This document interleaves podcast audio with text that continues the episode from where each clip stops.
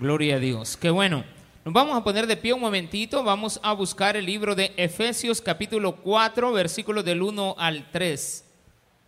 Efesios capítulo 4, versículos del 1 al 3. La clase de vida cristiana en todas las sociedades, en toda, la, en toda sociedad, siempre se espera un estándar de vida, que las personas que la componen lo cumplan. Usted cuando pasa a formar parte de una sociedad tiene que vivir conforme a esa sociedad. Cuando a usted le toca que, por ejemplo, eh, irse para San Miguel, por ejemplo, usted tiene que acostumbrarse al estilo de vida de allá, a la vida social que ellos mantienen. Eh, es muy poquito diferente a la de la capital en San Salvador o irse al campo Usted tiene que acostumbrarse a la vida en el campo. Y de esa manera también cuando sea el caso del cristianismo, tenemos que tener un estilo de vida cristiano. Y ese estilo de vida cristiano está tipificado en estos primeros tres versículos. Lo vamos a encontrar. ¿Lo tiene?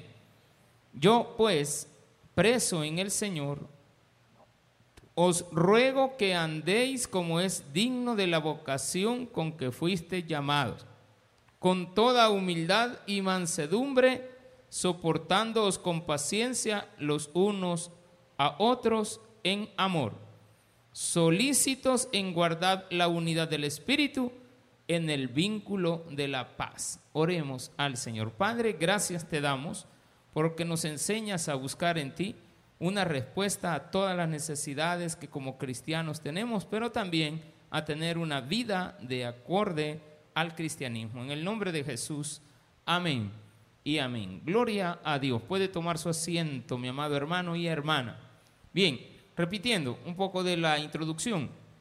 En cualquier sociedad donde usted llegue a vivir, tiene que adaptarse a las costumbres de esa sociedad. Si algún día le toca migrar a otro país, usted tiene que acostumbrarse a ese país. Hay un primer, hubo una ocasión, no es el primer ministro actual de Australia, donde en un momento determinado en Australia había mucha gente que era de otras nacionalidades, es un país cosmopolita. Eh, Australia está lleno de toda la diversidad de eh, comunidades en el mundo, pero los australianos tienen sus propias reglas de vida. Y decía el señor, este, este primer ministro, que si a usted no le gustaba que los, bueno, los australianos hablan inglés, entonces por lo tanto, si usted no quería hablar inglés, no era bienvenido. Usted tenía que aprender a hablar inglés para vivir ahí. Que los australianos no botan la basura en la calle, que si a usted le gusta botar la basura en la calle, pues entonces no es bienvenido, tiene que irse. Y así sucesivamente. Esas son formas de conducta que denotan que nosotros tenemos que adaptarnos a las condiciones y a las enseñanzas de esa sociedad. El cristianismo no deja de serlo. Somos una sociedad cristiana. Y en la sociedad cristiana se espera que vivamos de acorde a las enseñanzas cristianas. Entonces dice acá que Pablo nos dice que él, siendo alguien que está preso en el Señor, es decir, sometido al Señor, ruega que andemos como es digno de la vocación a la cual fuimos llamados. Esa vocación es las enseñanzas. Que andéis como es digno, que usted respete el cristianismo. No se trata de vivir el cristianismo a su manera y que usted va a inventar la forma de vivir de los cristianos. No, los cristianos tenemos reglas de conducta y como tales tenemos que respetarlas. Entonces, por lo tanto, Pablo, en esta enseñanza y en el estudio que vamos a tener ahora, vamos a descubrir cuáles son esas enseñanzas o esas le vamos a llamar virtudes que los cristianos debemos de tener. En primer lugar aparece con toda humildad. Esta palabra de la humildad en el Antiguo Testamento o en la época antiguo testamentaria no tenía la misma connotación de lo que ahora tenemos como humildad. La humildad de aquella época se manejaba más como algo indeseable. El humilde era alguien servil, era alguien que no tenía posesión de sí mismo. Es una persona desordenada. Ese era el concepto del humilde. Eh, la humildad y todavía la encontramos en algunas áreas de la sociedad donde eh, se nota que relacionan mucho la humildad a ser pobre, a ser alguien despreciable, alguien que no tiene razón de ser. Pero, amén a todas estas cosas, la humildad empezó a aplicársele a los cristianos en medio de un mundo que miraba la humildad como un acto despreciable. Cristo la empezó a poner en la categoría de virtud. Entonces, cuando nosotros encontramos la palabra humilde que Cristo aplica, vamos a darnos cuenta que se está refiriendo a una virtud primordial de todos los cristianos.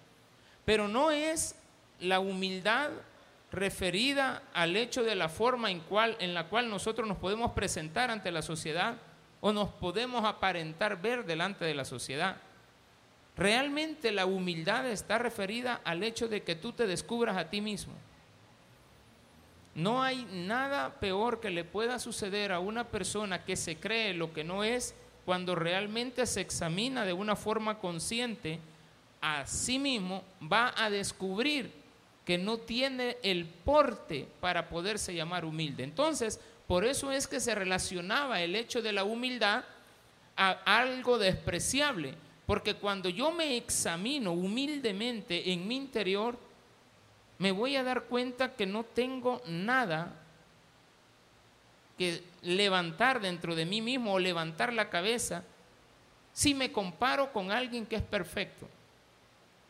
Y al único con el cual yo me tengo que comparar como ser humano para verme realmente quién soy es ante Cristo. Si yo me comparo con otro cristiano, pueda ser que salga en caballito blanco, que yo salga bien preponderado, que yo diga, no, yo no me comparo a tal persona porque yo no soy como esa persona. Yo no me voy a comparar. A veces a usted lo comparan con alguien y dice usted inmediatamente, no me compares con esa persona, porque yo no soy como esa persona. Entonces usted está diciendo, yo soy mejor que esa persona. Entonces eso no denotaba nunca una humildad, ni denota nunca un grado de humildad. Entonces el grado de humildad que la palabra de Dios quiere que usted entienda es la humildad de compararte tú, pero con Cristo. Compárense con el Señor, que es lo perfecto, porque voy a comparar mi imperfección con algo perfecto, no voy a comparar mi imperfección con otra cosa imperfecta. No voy a compararme, no voy a comparar a dos hermanos, pero cuando yo diga, bueno, yo sé todas las cosas de la vida, yo sé todo lo que un abogado sabe, pero si me voy a comparar con un verdadero abogado, me voy a dar cuenta que yo no sé nada de abogacía. Cuando yo me quiera comparar a un comerciante, voy a decir, no, yo soy un comerciante. Pero cuando tú te compares realmente al mejor de los comerciantes, te vas a dar cuenta que no lo eres. Entonces, humildemente te vas a despreciar. Pero solamente ahí es donde viene la aplicación de la palabra humilde, que estaba relacionada al desprecio. Así se aplicaba antiguamente. Entonces le decían, bueno, tú quieres eh, saber si la, ¿qué, era el concepto de la humildad. Era compararse con algo imperfecto para uno llegar a encontrar que era más imperfecto que eso. Entonces viene Jesús y dice, no, vamos a cambiar ese concepto. El cristiano tiene que ser humilde. en la sociedad antigua era como decirle, tienes que ser alguien despreciable. Y eh, a la larga sí, nos desprecian. Pero no es eso lo que queremos aprender ahora. Lo que tenemos que aprender hoy es a poder identificar que el cristiano en uno de los primeros puntos, pues, si no es el primero, pues quizás mejor así pongámoslo, como el primer punto para encontrar el estilo de vida cristiano. E, y ese estilo de vida tiene que ver con la sociedad cristiana. Y usted no puede romper nunca los lineamientos de una sociedad cristiana, porque la sociedad cristiana no es un estilo de vida que usted ha impuesto, está dentro de las escrituras, cómo es que tiene que vivir un cristiano. Y un cristiano tiene que vivir humildemente, encontrándose a sí mismo comparado con Cristo. ¿De qué tenemos? Lo primero es la humildad.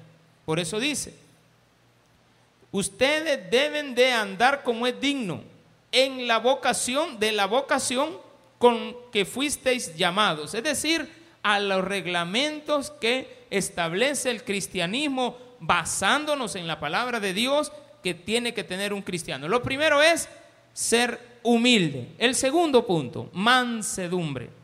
La mansedumbre también es otra palabra un poquito complicada, porque la mansedumbre está relacionada a tener un buen corazón.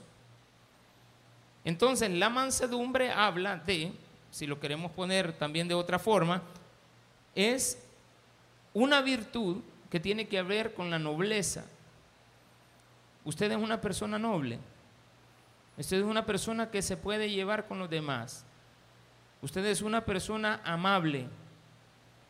Amabilidad, nobleza, mansedumbre, tienen que ver con el mismo concepto.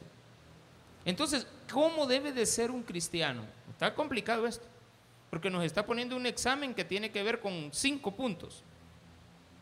Ya vimos el primero. Yo quiero saber si soy humilde. Compárese con Cristo. Va a descubrir que no es perfecto, pero que en esa imperfección usted está tratando la manera de imitar a alguien. Cuando usted se compare con Cristo va a alcanzar la humildad. Número uno. Número dos, mansedumbre. ¿Qué aplica esto? Con humildad y mansedumbre. Quiere decir de que Dios nos está conduciendo a que encontremos dentro de nosotros ser amables, corteses, que es la misma palabra mansedumbre. ¿Es usted una persona cortés? Ese apellido, de hecho mi esposa lo tiene. También lo tenía Hernán Cortés, pero Hernán Cortés no era nada amable, hermano. ¿Qué significa ser alguien cortés? ¿Alguien que permite? ¿Qué significa ser alguien amable? ¿Alguien que no ofende? ¿Qué significará entonces ser manso? Porque la palabra me implica eso. Para poderlo entender habla de la nobleza. Una persona noble, una persona que no ofende. Y si hace aclaraciones del estilo de vida de una persona, lo hace con mucha serenidad y con mucha puntualidad, haciéndole honor a los nombres. Uno tiene que saber eso. ¿Qué significa ser manso entonces?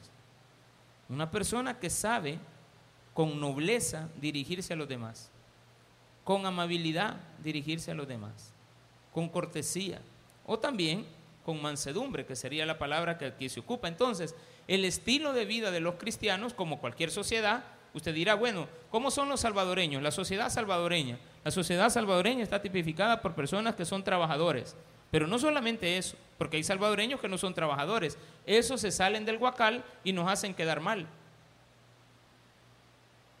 Hay salvadoreños, el salvadoreño tiene otra característica, es confiado. Le cuentan una historia y él se la cree. Se cree cualquier historia. El salvadoreño es así. Le dicen que no vaya a un lugar porque es peligroso, no va y no ha ido. Pero él dice, es que es peligroso. Todo lo cree. Viene otro y le dice, no hombre, anda, no hay, pasa nada. También le cree a ese que, no, que le dice que, no, que vaya y que no pasa nada. Entonces, al final termina yendo y descubre que no era peligroso. No, no vayas al Salvador porque es peligroso. Nos pueden decir de otro lado. ¿Y quién dice eso? Pero el salvadoreño se la cree. Por eso es que al salvadoreño muchas veces le va mal porque cree demasiado en las mentiras que otros le dicen. Todo aquel que no sea trabajador como son los salvadoreños, denotan que están fuera de una sociedad que hemos identificado como personas trabajadoras. El salvadoreño que no es hospedador, el salvadoreño le gusta hospedar a las personas. No, hombre, si donde hay dos comen tres, decimos, ay, va a ser para otro país, a ver si es cierto que donde hay dos comen tres. No, papito, aquí empiece a soltar, porque si no, aquí ya no, ya yede. Uno tiene que ir consciente en eso. Decía un muchacho que se fue a vivir a Miami hace años. Él dice, tengo tantos años de vivir en Miami, da su nombre y dice, Les voy a comentar algunos de los errores que cometemos al venir a este país. Y uno de ellos es no asegurarnos. Y yo me metí en un programa que se llama Obamacare, porque era para soportar a las personas que no pueden pagar, más que todas las personas que están indocumentadas, pueden participar de ese sistema o que no les alcanza. Entonces el gobierno paga las diferencias. Tal vez en Estados Unidos no es como en El Salvador, que aquí hay seguro social, hay hospital nacional, hay hospital Rosales, allá no hay nada de eso, allá todo es privado. Usted no puede llamar a la Cruz Roja porque no hay Cruz Roja, hay ambulancias, pero las ambulancias cobran. Usted no puede llamar al Cuerpo Nacional de los Bomberos porque los bomberos cobran. Si usted llama a los bomberos, mire, me está quemando la casa, Llegan, le apagan el fuego, pero le pasan la factura. Y usted tiene que agarrar seguros. Que muchas veces usted dirá, bueno, son caros, sí. Seguros mínimos valen 500 dólares mensuales.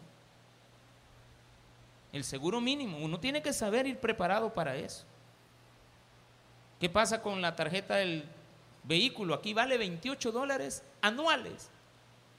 28 dólares al año se pagan por andar una tarjeta de circulación. Allá, dependiendo del estado, lo mínimo son 200 dólares mensuales por, por mantener un vehículo. Si usted se quiere salir de eso, entonces decía este muchacho, no se salga de los parámetros de esta sociedad y va a vivir bien en ella. Usted como cristiano no se puede salir de los parámetros de ser humilde, de ser manso, es decir, de ser una persona que se ha comparado a sí misma y ha encontrado que en relación a Cristo usted es imperfecto, pero eso lo lleva a la conclusión de seguirlo a Él. Entonces usted se vuelve una persona humilde. Y esa es una virtud de los cristianos. La segunda que estamos encontrando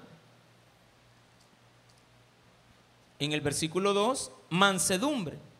La mansedumbre tiene que ver con el hecho de que usted sea una persona cortés, amable, noble ante los demás. Salirse de ese parámetro implica que usted no es una persona que está levantando el nombre de la bandera cristiana. Es más, usted está saliéndose de lo que cualquiera debería de esperar de un cristiano. Y la otra, soportándonos con paciencia la palabra que se ocupa en otras traducciones es longanimidad, paciencia, es la misma palabra, longanimidad, paciencia. Eso está relacionado a la larga vida, a ser longevo. ¿Por qué? Porque la paciencia está directamente relacionada con esperar. Un cristiano desesperado no le está haciendo buen nombre a llamarse cristiano. Los cristianos tenemos que saber esperar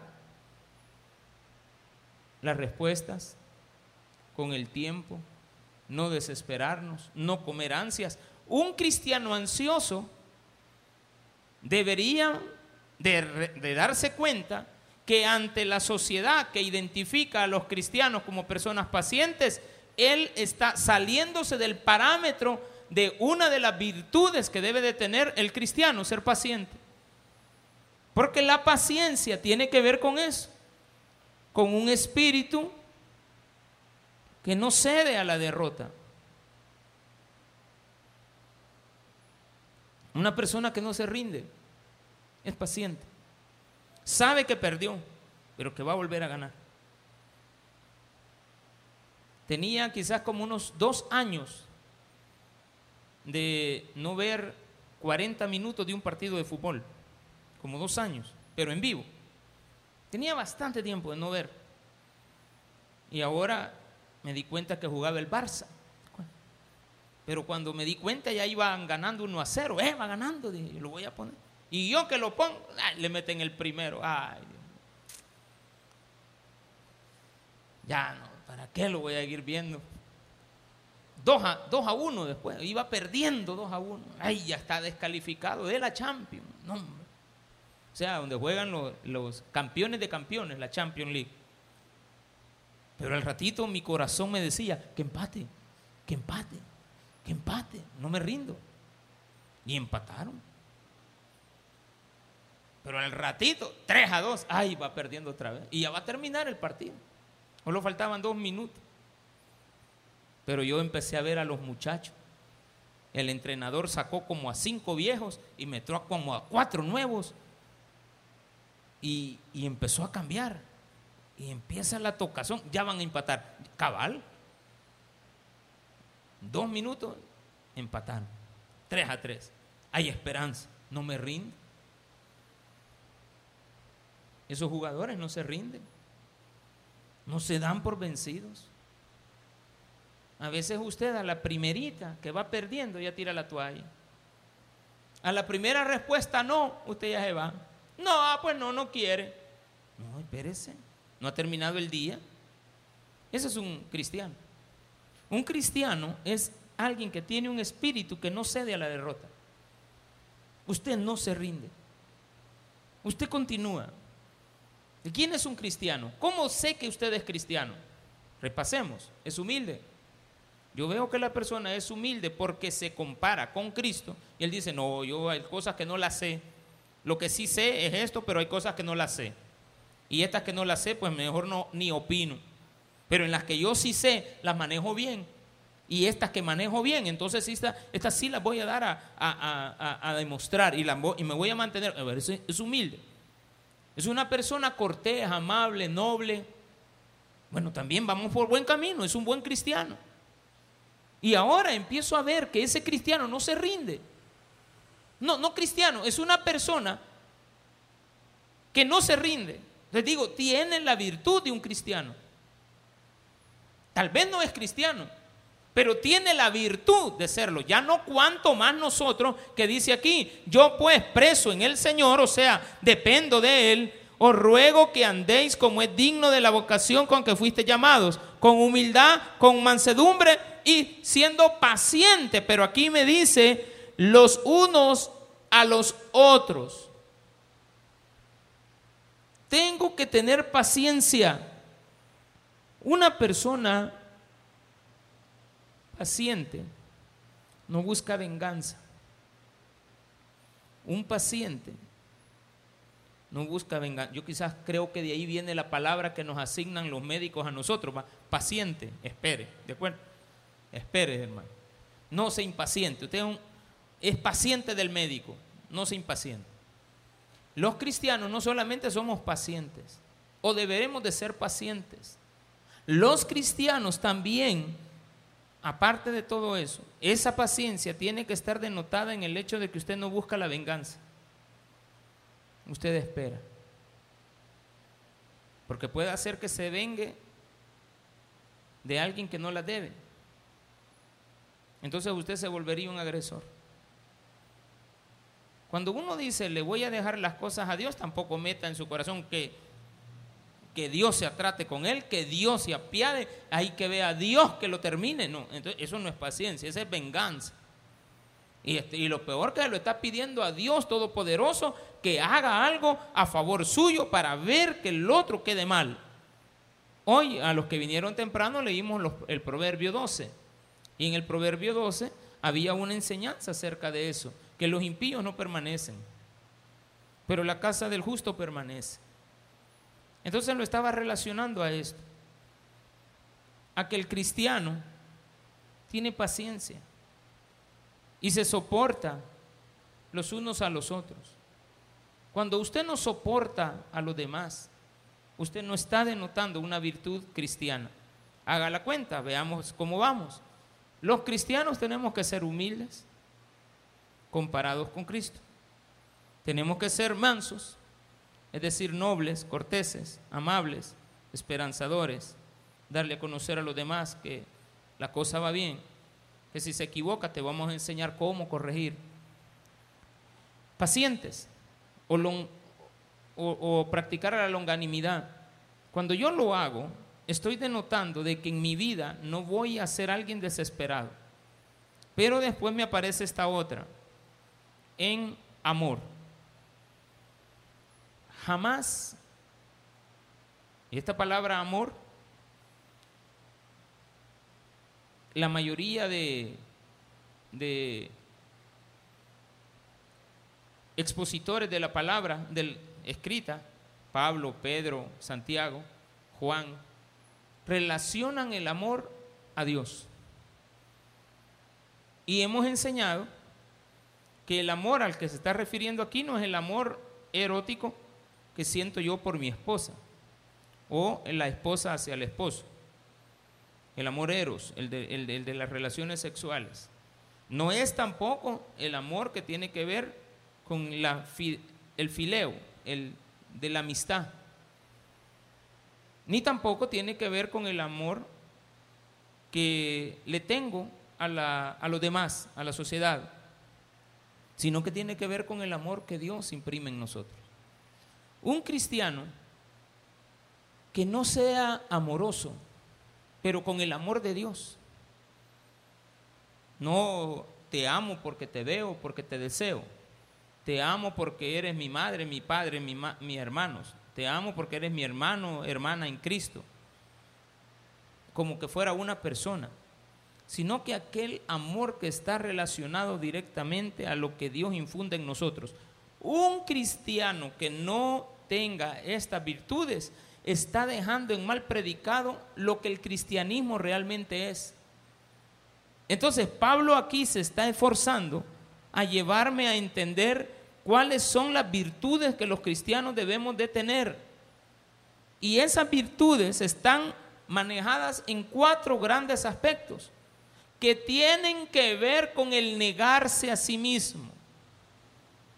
El humilde se niega a sí mismo. No se impone. La persona mansa es alguien que se niega a sí mismo.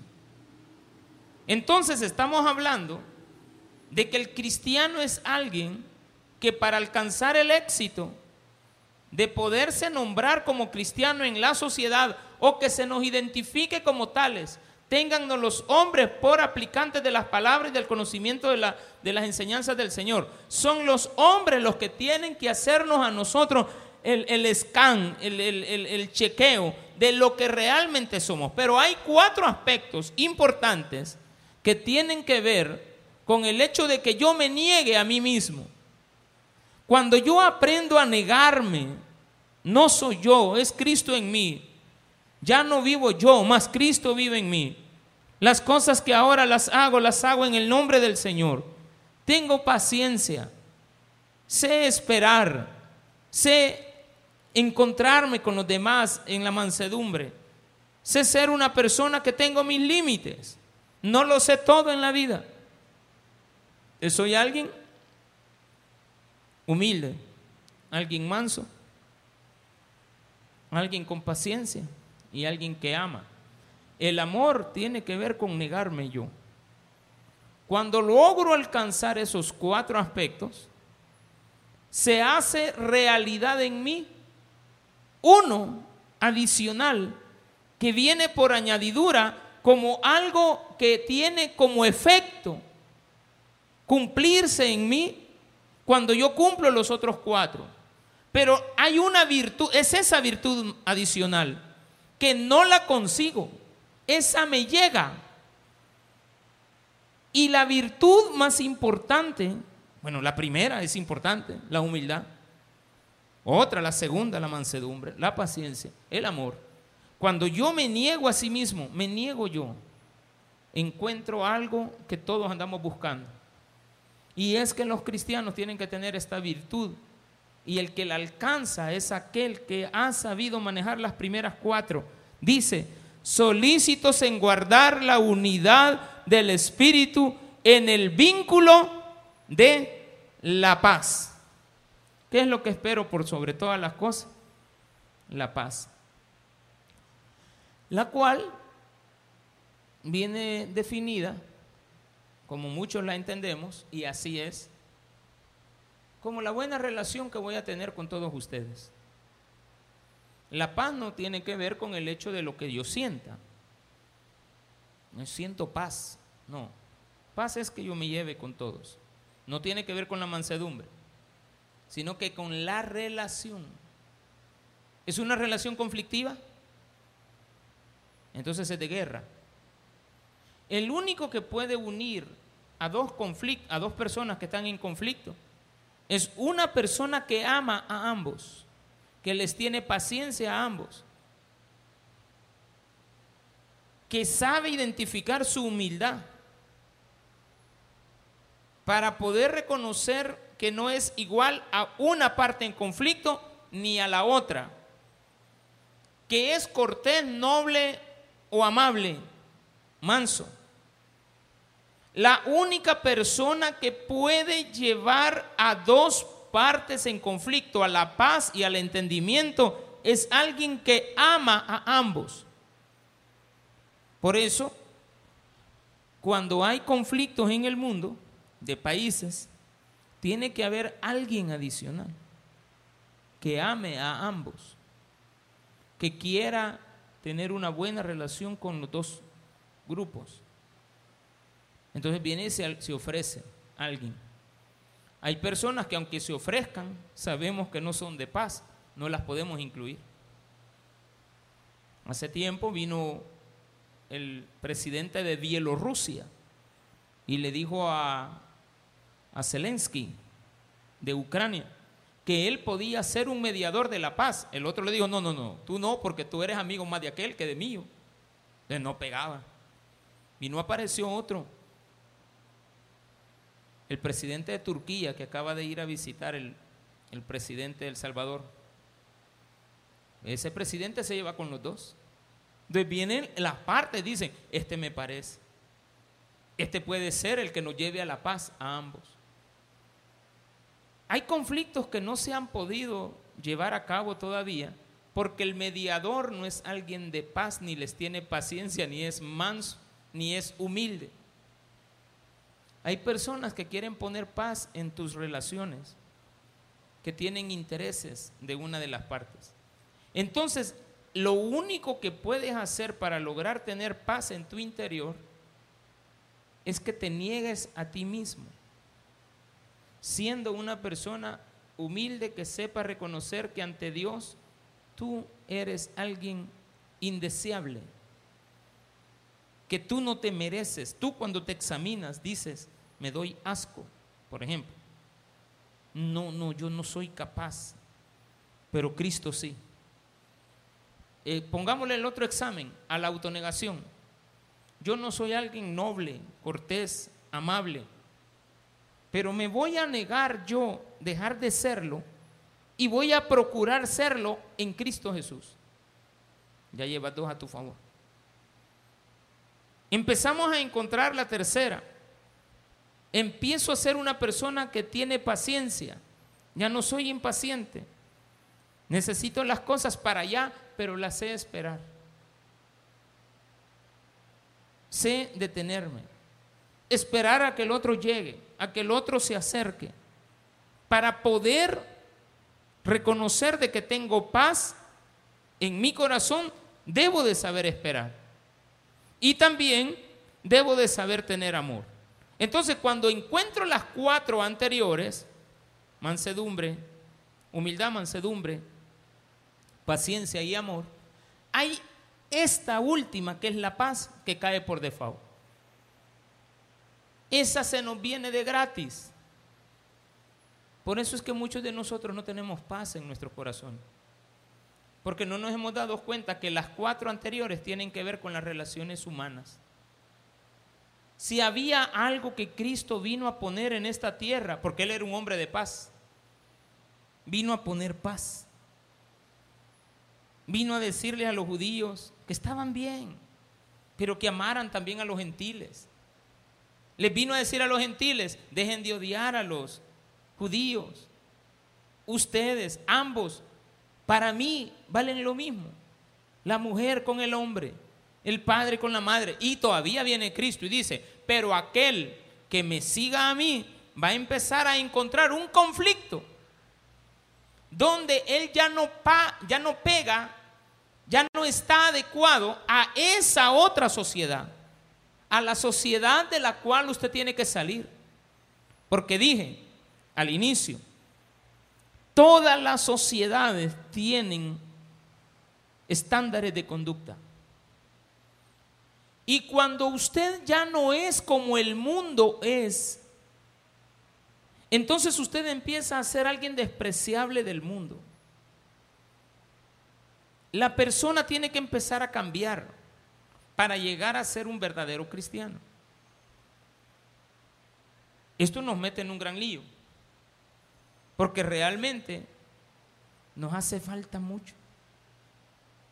Yo sé que muchos de ustedes, está fácil el examen, solo son cuatro puntos. Examínense a sí mismos, háganse un autoexamen y encontremos si realmente estamos caminando por el mundo del cristianismo. Espero al menos de las cuatro tenga una, mi hermano. Por lo menos una, ya avanzamos un poco. Porque Cristo quiere que tú avances en todas. El tema que sigue después tiene que ver con tener una unidad, porque dice, solícitos en guardar la unidad del Espíritu, en un vínculo, la cosa que vincula todas, en un vínculo, el que vincula la mansedumbre, la humildad, la paciencia y el amor. Tengo cuatro cosas que las tengo que vincular, pero la única forma de vincularlas es en la unidad. Unir el vínculo que se va a dar al final es cuando yo tenga paciencia para con los hermanos. Solícitos en guardar la unidad del Espíritu en el vínculo de la paz. Fácil. No, no, no está fácil, pastor. Usted acaba de decir fácil, pero esto no es fácil. Qué bonito va a ser el día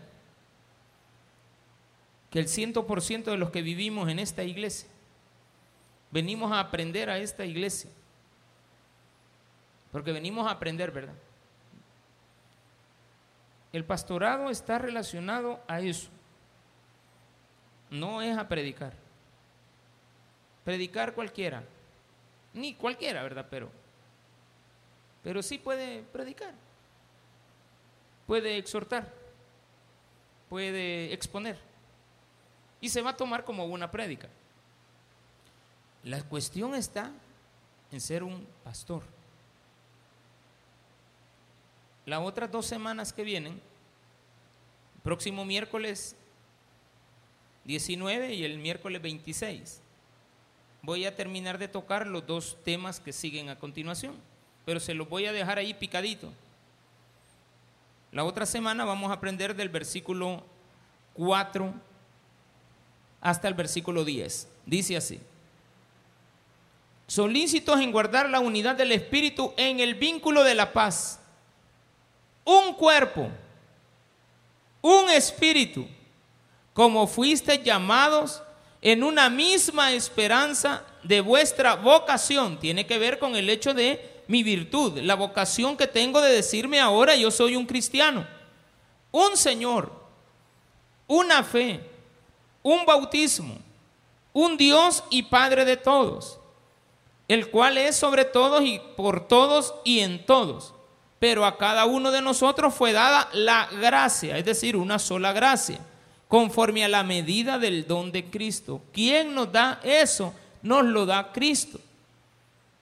Entonces hay personas que esto se lo han aprendido así como que hay cinco aspectos que hay que aprender de las solas cosas que suceden. A mí no me gusta aprenderme las cosas así. Yo las veo muy, muy, muy, muy pragmáticas. Pero a cada uno de nosotros fue dada la gracia, por lo cual dice, subiendo a lo alto llevó la cautividad y dio dones a los hombres. ¿Y eso de qué subió? ¿Qué es? Sino que también había descendido primero a las partes más bajas de la tierra el que descendió en el mismo que también subió por encima de todos los cielos para llenarlo todo. Y el mismo constituyó a unos apóstoles, a otros profetas, a otros evangelistas, a otros pastores y maestros. ¿Qué implica el hecho de ser pastor? Implica poder enseñar. Puedo ser un evangelista, puedo ser un profeta, puedo ser también este, un apóstol. Claro que esos dos términos primeros No es como a veces lo quiere ver la gente, ah, se autodenominan apóstoles, se autodenominan profetas. Tienen un error bastante grave, pero no hay que meternos con ellos porque mejor seamos amigos de ellos. Porque ellos están en su conocimiento, pero les cuesta, lo voy a decir con claridad, ser humildes para aceptar que no lo son. Y ahí hay un grave problema. Cuando usted no acepta eso. Pero por eso digo, la próxima semana no voy a llegar hasta esto de los apóstoles, sino que me voy a quedar explicando cuál es la unidad que busca Cristo en cada uno de nosotros. La unidad de vernos como un solo cuerpo, una sola iglesia. Pero ¿cómo vamos a conseguir ser una sola iglesia si hay alguien que no está siendo digno, representante del grupo al cual o a la sociedad a la cual él ahora dice pertenecer? Usted no puede decir que pertenece a esta sociedad de cristianos si sus virtudes no están basadas en estos al menos cinco aspectos, cuatro aspectos de los cinco. El quinto dije, él solito llega. Se alcanza cuando alcanzamos los primeros. Y por eso sí los estoy, enumerando. Pero más que enumerarlos, quiero que ustedes aprendan y yo también debo de aprender. ¿Qué es lo que tengo que hacer? Compararme con Cristo. Ser una persona cortés, amable para con los demás. Ser una persona paciente, no impaciente. No rendirme. También la paciencia, dije, está relacionada a esperar, pero la esperanza está basada en no rendirme, seguir esperando. Y la otra, que viene a complementar algo que Dios da, el amor. Pero el amor que Cristo enseñó. Amar a los demás tal y cuales son. No por, lo interés, por el interés que usted tenga sobre una persona. Porque yo puedo decir, yo, yo amo a alguien, yo amo a esta persona, pero porque te mantiene y te sostiene. No como Cristo te mantiene y te sostiene sino que amo a alguien por un interés particular. Estoy interesado en esa persona por lo que me da, no por lo que yo estoy dispuesto a hacer por ella. Cuando tú tienes esos cuatro aspectos, o vínculos, o, o virtudes, vas a encontrar que hay un vínculo. El vínculo que te lleva a la unidad del Espíritu para darte paz y tranquilidad. Uno habla mucho de que usted tenga paz. Yo le digo que pone paz en el corazón. Pero ¿cómo le vamos a poner paz? ¿Y cómo Dios le va a poner paz a usted queriendo venganza? ¿Cómo le va a poner paz siendo impaciente? ¿Cómo te va a poner paz si no amas a los demás? ¿Cómo te va a poner paz si te crees más que los demás no siendo humilde? Porque tú se la, tú se la sabes todas, de todas las cosas. Estos tres versículos son muy importantes en la vida de todo cristiano. Nos tuvo que haber llevado hoy a la conciencia de que tenemos que empezar a compararnos con alguien perfecto para que podamos alcanzar ser parte de una sociedad que a todas luces exige que nos comportemos como es debido.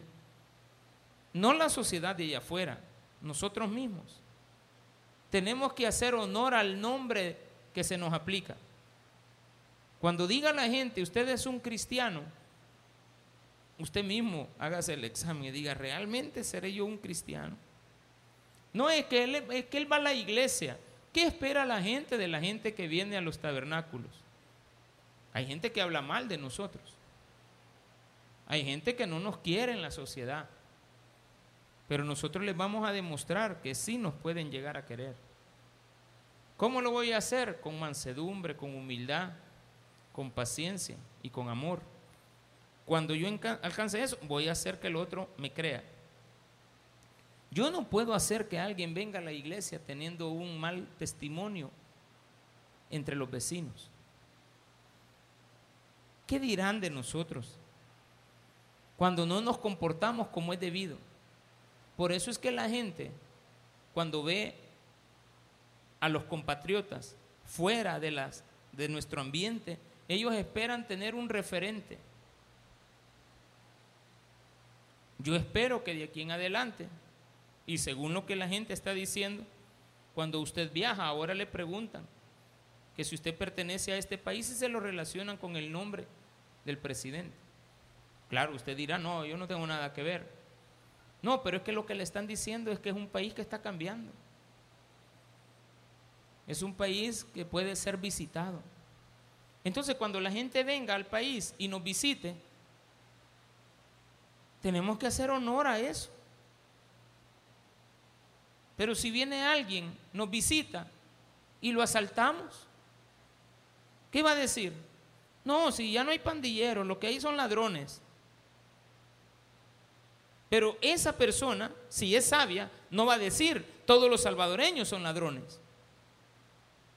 Entonces muchas veces, con ese ejemplo que le estoy poniendo, ande donde usted ande, usted pertenece a una comunidad internacional que se llama cristianos.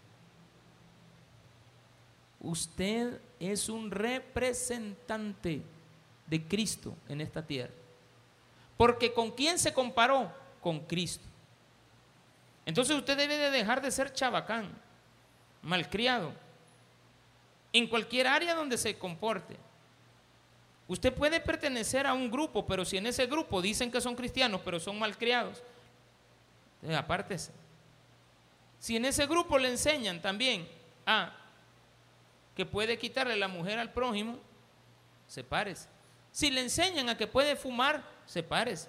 Si le enseñan que no es malo tomar, sepárese. Porque las enseñanzas cristianas no están basadas en el fumar, en el tomar, en el irrespetar, respetar a los demás, en codiciar lo que los demás tienen, en codiciarle a su mujer, codiciarle a su marido, codiciarle las cosas.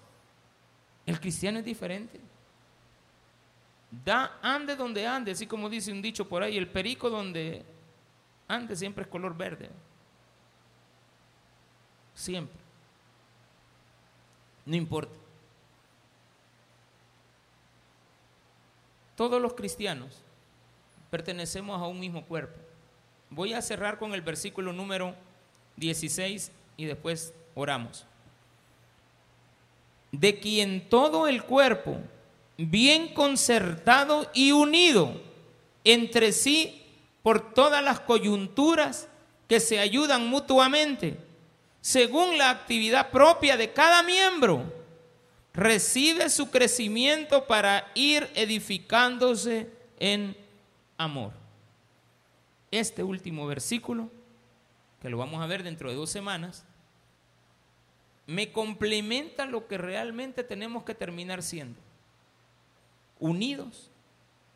Pero esa unidad tiene que ser como las coyunturas que tenemos en todo el cuerpo.